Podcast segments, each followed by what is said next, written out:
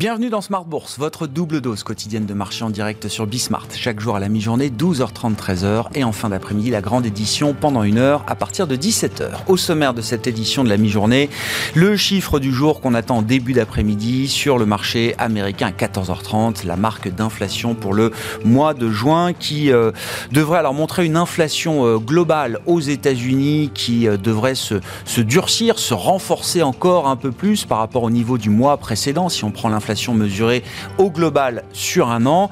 À l'inverse, on devrait voir l'inflation cœur continuer de se détendre, si on peut dire les choses ainsi, depuis le pic qui a été atteint au mois de mars. Hein. le corps CPI au mois de mars aux États-Unis s'établissait à 6,5% et depuis, il n'a fait que se modérer très graduellement. On pourrait voir un corps CPI repasser sous les 5%, ce qui est un niveau déjà extrêmement élevé sur un an, bien sûr, mais on pourrait voir ce corps CPI repasser sous les 5% sur le mois de juin aux États-Unis. La réaction de marché sera également très intéressante à suivre après la publication de ce rapport sur l'inflation aux États-Unis, alors que le marché obligataire a, commencé à, s'inverser, à renverser un petit peu la dynamique des, euh, premiers mois de l'année, avec d'ailleurs une courbe de taux aux États-Unis qui s'est à nouveau euh, inversée sur la partie 2 ans, 10 ans. Donc le rapport sur l'inflation américain à suivre à 14h30 et nous y reviendrons bien sûr largement à 17h dans Smart Bourse ce soir. Parmi euh, l'actualité du jour sur le marché parisien, l'histoire d'EDF évidemment qui attire l'œil des euh, investisseurs euh, français, euh, en l'occurrence, avec une action qui a été suspendue à la demande du groupe en attendant les précisions de l'État sur le rachat des minoritaires, des 16% du capital que l'État ne détient pas. L'État qui a affiché sa volonté de nationaliser à 100% donc le groupe EDF e pour un montant qu'on estime autour de 8 milliards d'euros peut-être. La communication de l'État est attendue d'ici le 19 juillet. Et puis nous parlerons bien sûr marché, stratégie d'investissement avec nos invités en on essaiera de distinguer différents horizons de temps.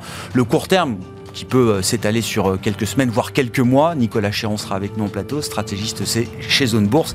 Et puis on essaiera d'aller beaucoup plus loin que quelques mois et même quelques années pour euh, envisager peut-être un, nouveau cycle, un nouveau paradigme de marché sur les 10, 20 prochaines années avec eh des questionnements sur les allocations d'actifs stratégiques des grands investisseurs institutionnels. Et c'est Philippe Usan, directeur général adjoint et directeur des gestions d'IM Global Partner qui sera avec nous en plateau pendant cette émission.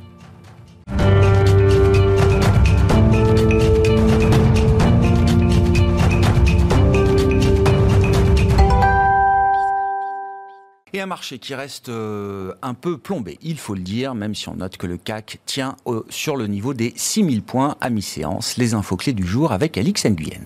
Le CAC est à la peine alourdi par le secteur bancaire alors que les premiers résultats des banques américaines seront publiés demain. Prudence aussi à l'approche de la publication des chiffres de l'inflation américaine pour le mois de juin à 14h30 et du livre, de, et du livre beige de la Fed à 20h. Pour l'heure, dans la matinée, paraissaient les chiffres de l'inflation en France et en Allemagne pour le mois écoulé. Sur un an, d'après l'INSEE, l'indice des prix à la consommation en France augmente de 5,8%. En Allemagne, l'inflation en rythme annuel a légèrement ralenti au mois de juin. Destatis confirme son estimation préliminaire de 7,6% à comparer à une augmentation de 7,9% en mai par rapport au même mois en 2021.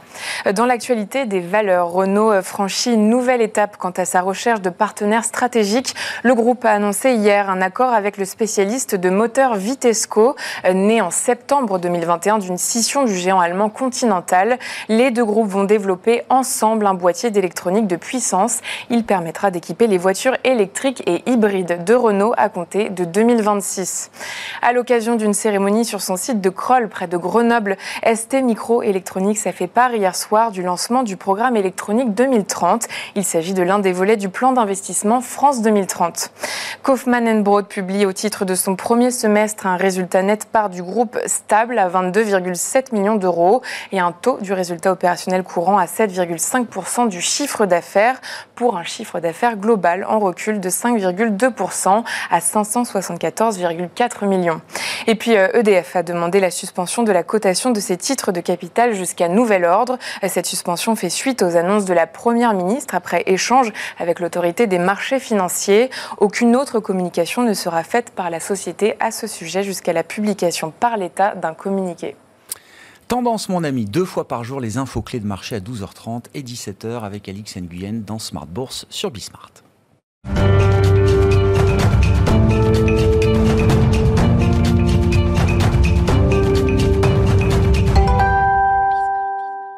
Analyse de marché, stratégie d'investissement, c'est le sujet de cette émission de la mi-journée avec pour commencer Nicolas Chéron à nos côtés en plateau, stratégiste chez Zone Bourse. Bonjour et bienvenue Nicolas. Bonjour Grégoire. on se parle à peu près tous les mois, donc la dernière fois qu'on s'est parlé c'était sans doute euh, début juin. Euh, Nicolas, euh, on constatait à l'époque que le, sentiment, notamment chez les particuliers que vous suivez de près, vous êtes en contact avec le monde des, particuliers investisseurs en bourse, Nicolas, que le sentiment de ces, particuliers était très dégradé. entre entre-temps, le marché a fait de nouveaux plus bas. Euh, fin juin, début juillet, on a revu des plus bas sur les indices européens. Un mois plus tard, est-ce qu'on peut toujours dresser le même constat le, sentiment de pessimisme reste dominant aujourd'hui sur les marchés? Oui, complètement, Grégoire. Que ce soit d'ailleurs en France, en Europe ou aux États-Unis, euh, le sentiment des investisseurs, quand on regarde les enquêtes AAII ou quand on regarde les sondages qui sont faits euh, sur les réseaux sociaux, etc., le moral des investisseurs est vraiment euh, dans les chaussettes. Mm. on a noté d'ailleurs ces dernières semaines qu'il y a eu des sorties de ces investisseurs qui ont un petit peu coupé la partie action et qui sont sont passés cash. C'est ce que nous donnait la dernière enquête AAII aux États-Unis. Et bah, j'ai l'impression, tout comme le mois dernier, en fait, alors que nous sommes sur les plus bas annuels qui pour l'instant résistent, que euh, plus le temps passe, plus les investisseurs deviennent négatifs, mmh. pessimistes et sortent des marchés, alors que parallèlement à ça, ces marchés, et malgré toutes les mauvaises nouvelles, hein, je n'en ai pas beaucoup de bonnes à vous donner aujourd'hui, malgré toutes ces mauvaises nouvelles, force est de constater que euh, le 440, depuis un mois, fait de la résistance, tient ses plus bas annuels et tente euh, en ce moment même de euh, rester au-dessus des 6000 points. On va revenir sur les, les, enjeux de marché techniquement parlant, mais de quoi on s'inquiète aujourd'hui?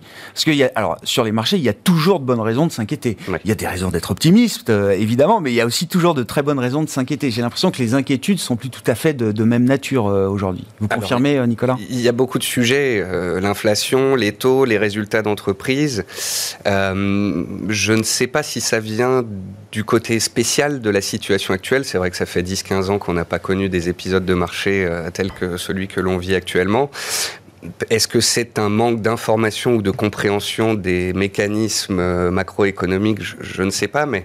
Ils, sont inquiets, les économistes. Hein. Enfin, eux comprennent a priori euh, quelques mécanismes. Je, vous donne J'en trouve assez peu qui soient très Je vous donne quelques exemples. Par exemple, en, début de semaine, je demandais aux investisseurs particuliers s'il fallait s'attendre à une croissance ou au contraire à une baisse des bénéfices des entreprises aux mmh. États-Unis euh, pour le deuxième trimestre, euh, publications qui vont commencer dans, les séances à venir. 50% des personnes interrogées répondent que les bénéfices vont ressortir en baisse, alors qu'on attend, selon le consensus, 4,4% de croissance des bénéfices euh, aux États-Unis. Alors certes, c'est un chiffre qui ne fait que baisser ces derniers trimestres, mais bon, n'est-ce pas légitime, après une année 2021 exceptionnelle, de revenir à quelque chose d'un peu plus normal Et puis notons par ailleurs que sur les trois dernières années, 95% du temps, le consensus a vu trop bas. Et euh, il n'est donc pas inconcevable que, en plus d'être en croissance, euh, cette croissance soit un petit peu supérieure au consensus qui est de 4,4%. C'est intéressant, vous dites une... Parce que là, ça va être le sujet micro. On va voir comment la, la macro et les interrogations, voire les inquiétudes macroéconomiques se traduisent ou non dans les comptes de résultats des entreprises, dans leurs euh, perspectives données au, marché. Vous dites, c'est pas encore évident sur le marché américain, par exemple, qu'on termine l'année avec une récession des profits. C'est pas ce qu'anticipent les analystes, ça, je sais. Euh, il y a toujours un petit temps de décalage entre le, la manière dont le consensus se forme chez les analystes et la réalité euh, des entreprises et du, du, marché. Mais à ce stade, vous dites, c'est pas une évidence qu'on ait une récession des profits. On peut se douter que ça va être tricky, compliqué certes, mais euh, à court terme, dans les faits, en tous les cas, on est loin de ce qui justifierait le pessimisme actuel des investisseurs. Et on a un peu les mêmes phénomènes sur l'inflation et les taux d'intérêt. Euh, les particuliers que j'interroge me disent l'inflation va rester très élevée, voire va continuer de monter dans les mois à venir et restera très forte. Alors, elle va peut-être rester forte dans les années à venir, supérieure au rythme d'inflation de que l'on connaissait par le passé, autour de, 2%. Là-dessus, je pense qu'on peut tous être d'accord, mais on va avoir une baisse graduelle de l'inflation. On a eu ces dernières semaines 40% de baisse du bois de construction, 25% de baisse du, du, maïs, 20% de baisse du blé, 20% de baisse du pétrole, 20% de baisse du cuivre. Il y a un moment donné, si vous voulez, où tout cela va se traduire dans les chiffres d'inflation et où on devrait avoir une inflation qui se calme. Même chose concernant les taux d'intérêt. J'entends dire que les taux d'intérêt sont montés et vont monter très fortement et continueront de monter en 2023. Euh, ce n'est absolument pas ce que nous disent les Fed Funds. Ah les anticipations de marché, à l'heure actuelle, c'est euh, et d'ailleurs, ça a changé de rythme depuis un mois. C'est nous allons vers une récession, donc ça va ralentir. Et ils s'attendent à une baisse de 75 points de base en 2023. Donc, il y a des craintes actuellement cristallisées qui sont légitimes, certes. Euh, le Covid en Chine, les résultats qui ralentissent, les tensions en Europe, il y, a plein de points noirs. Mais euh, il ne faut pas non plus noircir ce tableau. Qui est déjà, qui est déjà suffisamment noir. Qui est déjà suffisamment noir. Bien. Et Vous dites le risque là, c'est de verser, de basculer dans un, un pessimisme extrême injustifié. C'est ça, c'est ça. c'est de, bah, c'est on, le verra, c'est très compliqué. On, est, on, va arriver la mi-juillet avec les résultats. Rappelons d'ailleurs que la première quinzaine de juillet depuis 1970, c'est la période de l'année la plus haussière de toutes. Donc il est légitime que le marché ait repris un petit peu de hauteur avant ce grand test des résultats. Et c'est ce grand test des résultats qui va nous dire si on a un peu trop broyé du noir euh, et si ça peut tenir un peu plus longtemps que prévu. En, observant le, marché euh, dans le détail, comme vous le faites, euh, Nicolas, alors oui, est-ce qu'il y a de, nouvelles dynamiques qui tentent de se mettre en place? Est-ce qu'on peut trouver ici et là, je ne sais pas, valeur par valeur, secteur par secteur, des éléments ou des signaux faibles d'un début d'une nouvelle tendance, d'une nouvelle euh, histoire après la grande histoire euh, reflationniste, inflationniste des, euh, des premiers mois de l'année? Alors, J'en ai identifié trois ces derniers temps. Certaines sont nouvelles, d'autres anciennes, d'autres périodiques. pour vous donner un petit exemple, l'armement sur lequel on est positionné chez Zone Bourse dans notre portefeuille Europe c'est une dynamique qui est en place depuis le début du conflit et elle continue euh, de se renforcer. Ça n'a rien à voir avec l'inflation. Enfin, inflation, récession, voilà. c'est pas le sujet pour ce secteur-là. Ça, ça tient. Thales, on le voit sur ses plus annuels, elle est solide, etc. Euh, hors inflation, encore une fois, mais une thématique qui s'est dégagée depuis un mois, un mois et demi et qui peut servir peut-être de couverture pour les opérateurs, c'est les valeurs Covid. Mm. Parce que mine de rien, le Covid bloque la Chine, on parle de nouveau de Covid en Europe, aux États-Unis. On n'est pas là qu'on ait de nouvelles mesures à partir de septembre-octobre quand on va avoir la rentrée. Dans le marché, certains investisseurs estiment que c'est intéressant de revenir sur cette thématique Covid. Ah bah, la plus solide des valeurs Covid françaises, c'est Eurobioscientifique. Elle a gagné 35% euh, en l'espace d'un mois et demi. Là, elle vient de se replier. Elle gagne plus que 20-25% sur la période, mais c'est significatif. Et non, parce qu'à côté de ça, on rachète aussi du secteur euh, tourisme, loisirs, entertainment qui est un peu le secteur anti-Covid euh, d'une certaine manière. Ah bah. Mais il y, a ce, il y a ce edge Covid là qui est, qui est intéressant peut-être à regarder à nouveau. Et peut-être que les opérateurs jouent les deux à la fois. Ah oui, oui je, je vais acheter des valeurs massacrées du tourisme parce que euh, on est euh, dans les vacances et qu'on se dit que ça, ça peut repartir et qu'on voit que les vols sont pleins, les, les réservations sont pleines, etc. Et puis se couvrir un petit peu avec des valeurs Covid au cas où. Et il y a donc euh, concernant euh, les taux, l'inflation, etc., une, une, dynamique que je vois naître depuis à peu près trois semaines. C'est le retour sur les valeurs de croissance, mais de très bonne qualité. Et là, par exemple, on prend Sartorius Stedim, qui a été une des stars euh, en 2019, 2020, 2021, qui ensuite, je dirais, a pâti de sa hausse précédente et du fait qu'on délaissait complètement les valeurs de croissance à cause des taux qui montaient. Euh, très richement valorisé, euh, Sartorius Stedim. Équipementier pour la biotech. Ça reste cher, mais c'est de la qualité. Et depuis un mois, les opérateurs reviennent dessus en se disant, bah oui, mais si les taux ne montaient pas si haut que cela, si les taux rebaissaient par la suite, si on revenait un petit peu sur la croissance, ce serait ce genre de dossier qualitatif qu'il faudrait de nouveau regarder. C'est, euh, qualité, c'est un, c'est un, un mot-clé qui revient de plus en plus et je crois que Philippe Usan l'utilisera euh, à son tour dans, dans quelques minutes. Donc je vais demander maintenant, c'est, c'est quoi la définition de la qualité? Qu'est-ce que ça veut dire? Ah bah, Parce que euh, quand on veut investir en bourse, naturellement, on se dit, bah, j'ai envie d'investir dans de la qualité. Ça paraît assez naturel. Euh, c'est pas, c'est pas toujours ce qui monte le plus. Euh. Non, non, non, c'est pas toujours ce qui monte le plus, mais ça va être des sociétés qui arrivent à maintenir une croissance stable dans le temps, quel que soit l'environnement. Le, l'environnement. Euh, c'est des sociétés qui sont euh, moins endettées ou peu endettées par rapport aux autres du secteur.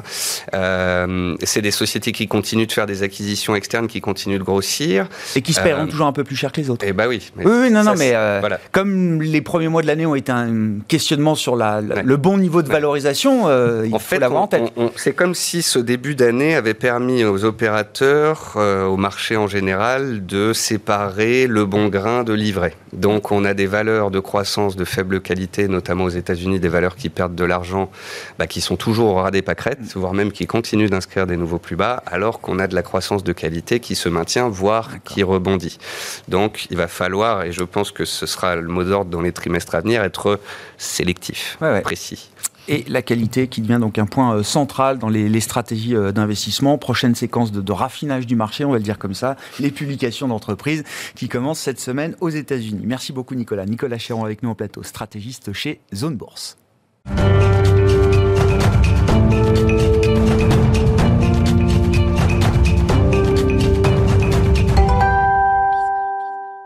Et donc, Allons encore plus loin dans les euh, horizons de temps avec euh, Philippe Usan, directeur général adjoint et directeur des gestions d'IM Global Partner. Bonjour et bienvenue Philippe.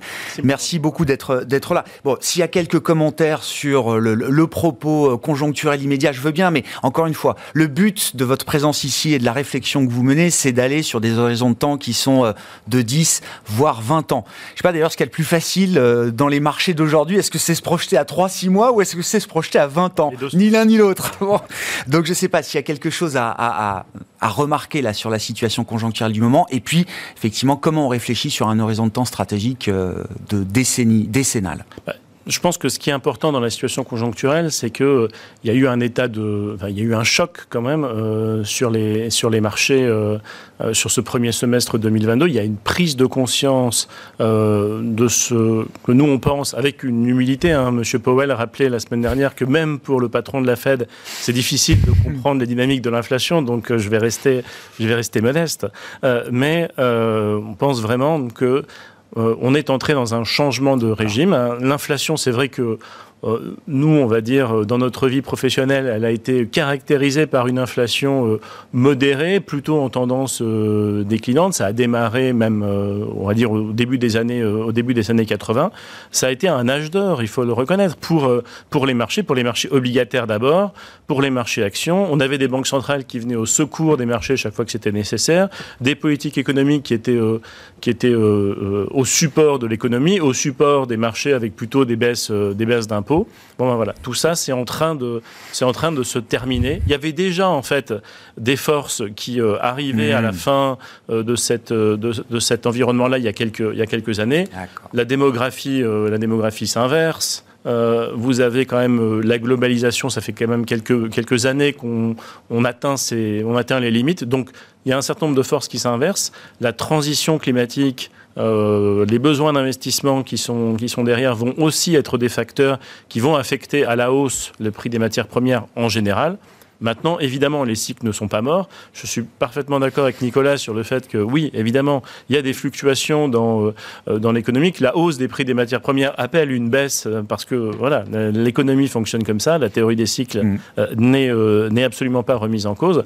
En revanche, effectivement, ça va sensiblement changer la façon dont les portefeuilles doivent être investis dans les, dans les 20 prochaines années. c'est ça. Au-delà des mini-cycles conjoncturels qui continuent d'exister, vous êtes convaincu, et la poussière des, des, chocs qu'on a vécu ces dernières années est loin d'être totalement retombée, mais euh, partant de tendances préexistantes, vous êtes convaincu que ces deux dernières années, ces chocs des deux dernières années, révèlent justement de manière exacerbée ce qui nous attend pour peut-être 10 ou 20 ans. Euh, Exactement, parce que si on va effectivement vers un régime d'inflation euh, plus instable et en moyenne plus forte, c'est effectivement un environnement sur lequel, euh, si vous construisez vos allocations sur les données historiques des 25-30 dernières années, vous allez vers euh, euh, des périodes difficiles. donc je pense qu'effectivement, il faut avoir en tête que cet environnement va être en moyenne moins facile pour les entreprises, moins facile pour les investisseurs. Alors c'est d'abord vrai pour les marchés obligataires. Ça a commencé. Hein. Si vous prenez, je regardais ce matin, si vous prenez un indice caractéristique des marchés obligataires euros, donc l'euro aggregate en obligation de bonne qualité, mélange gouvernement euh, et euh, entreprise investment grade. La dernière fois que la BCE a monté les taux, vous vous souvenez Oui, oui 2011, bien sûr. 2011, juillet 2011. Donc ça fait 11 ans. Donc depuis 11 ans où il n'y a pas eu une hausse de taux, hein, euh, le rendement de l'indice obligataire moyen sur les dernières années, c'est déjà un peu moins de 2,5% c'est pas énorme, euh, surtout si vous le mettez en face de l'inflation. Hein. Euh, et donc ça, c'est sans hausse de taux. Je pense qu'on sera tous d'accord sur le fait que euh, dans les 10 à 20 prochaines années, il y aura des hausses de taux. Je dis pas que les taux, les taux de la BCE vont s'envoler. Hein. On a une situation qui est compliquée. on a une économie avec un haut niveau de dette, donc je vois pas du tout un retour des années 70, mais on aura des hausses de taux. Donc on aura des C'est un risque qui existera en en permanence d'une certaine manière. Exactement. Sur les marchés américains, si vous faites le même, le même élément, donc on a eu quelques cycles, le rendement moyen de l'US aggregate en dollars, c'est 2%. Donc on a déjà eu une baisse assez sensible. Et le problème, c'est que dans les 10 ou 20 prochaines années, à mon avis, on sera sensiblement en dessous. Et donc si vous voulez avoir des rendements positifs sur l'obligataire, si vous voulez encore que les portefeuilles obligataires euh, euh, rapportent quelque chose, ben, il va falloir effectivement beaucoup plus de, gestion active. Si on a un environnement inflationniste plus instable, ça veut dire qu'effectivement, euh, la volatilité, la, et on le voit déjà, hein, la rapidité des mouvements sur les taux d'intérêt va s'accélérer. Donc, euh, donc, une solution, ça va être chez les rares, on va dire, euh, gérants qui ont la capacité de piloter activement la duration. l'autre, l'autre dimension, c'est le, c'est le crédit. Moi, ce qui m'a frappé depuis le début de l'année, c'est qu'on a un, phénomène qui est assez rare. On a à la fois augmentation des taux et augmentation des spreads de crédit. D'habitude, ils sont plutôt, enfin, les dynamiques sont anticorrélées, inversées. Euh, donc là, effectivement, on a ce durcissement des conditions monétaires et financières parce qu'il y a cette prise de conscience de changement de régime sur l'inflation. Euh, mais on a donc des taux de, des spreads de crédit qui sont allés, on va dire, euh, aussi élevés qu'au plus haut de, des craintes de marché en 2018, par exemple, avec très très peu de défauts. alors là, effectivement, la situation va commencer à devenir intéressante avec l'économie qui ralentit. et les gérants actifs qui seront capables de transformer cette prime de crédit en un supplément de rendement bah, vont faire la différence. Donc là encore, je pense que ça va être effectivement par la, par la gestion active, mais cette fois par la sélection de titres, donc par le bottom-up sur l'obligataire, qu'on va avoir ce supplément de rendement. Et quand vous avez 1, 2, 3% de prime de crédit que vous êtes capable de capter euh, par rapport à un indice qui fait, allez, disons 1% pour être optimiste, c'est beaucoup. Ouais, ouais. J'entends, ça veut dire qu'effectivement, c'est même la, la philosophie de gestion qui change pour des grands allocataires d'actifs très top-down.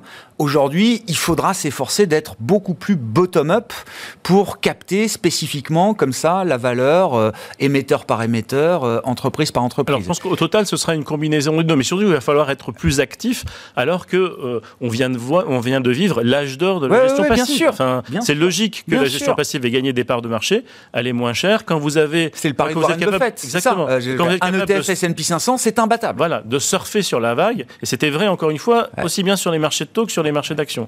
Dans un environnement où les indices vont rapporter sensiblement moins, alors c'est, je pense, euh, on vient de le voir sur les taux, ça va aussi être vrai sur les actions, on, va, on va en dire un mot, euh, mais euh, donc effectivement, euh, c'est pas facile, hein, et vous savez que chez IM Global Partners, c'est le cœur de notre business model que d'identifier deux très bons gérants sur chacune des classes d'actifs. Mais on pense que cette recherche-là, elle a encore plus de valeur demain qu'elle n'en a aujourd'hui. C'est ça. Donc pour le métier, pour l'industrie de la gestion d'actifs, ça, va, ça veut dire quand même plus de, spécialisation, plus d'expertise versus bah, ce que j'appelle les grands hypermarchés de, de, la finance ou de la gestion, euh, les émetteurs ETF, alors Amundi en Europe, BlackRock, Vanguard, etc. Enfin, je ne vais pas tous les citer, mais euh, qui continueront d'exister, certainement. Mais face à ça, il y a quand même l'idée que la spécialisation, l'expertise va reprendre peut-être beaucoup de valeur dans, dans l'allocation d'actifs. Juste un mot quand même dans les grandes masses. Euh, est-ce qu'on a toujours l'idée d'un équilibre, alors le fameux 60-40 ou 40-60, j'ai jamais bien compris si c'était 60 actions ou, ou obligations c'est plutôt 60 actions. Voilà, c'est ça. Aux US, c'est plutôt 60 actions, 40 obligations. Est-ce que ça, c'est encore des équilibres euh, qui seront pertinents dans les 10, 20 prochaines années, avec euh, l'idée qu'il faudra être actif en matière de gestion dans ces, dans ces, grandes, euh, ces grandes poches, ou est-ce que c'est un équilibre différent qu'il faut avoir Non, non ça va vraiment être un équilibre différent. Je pense que, pareil, si vous prenez les, les, les, 10 à 15 dernières années, c'est particulièrement vrai en Europe, par exemple, les investisseurs, y compris institutionnels, hein, ont capitulé sur la gestion alternative. C'est vrai que les rendements des hedge funds n'ont pas été bons euh, sur, les, sur, les, sur les 10 dernières années. Là encore, c'était tellement difficile de battre le traditionnel 60-40, 50-50.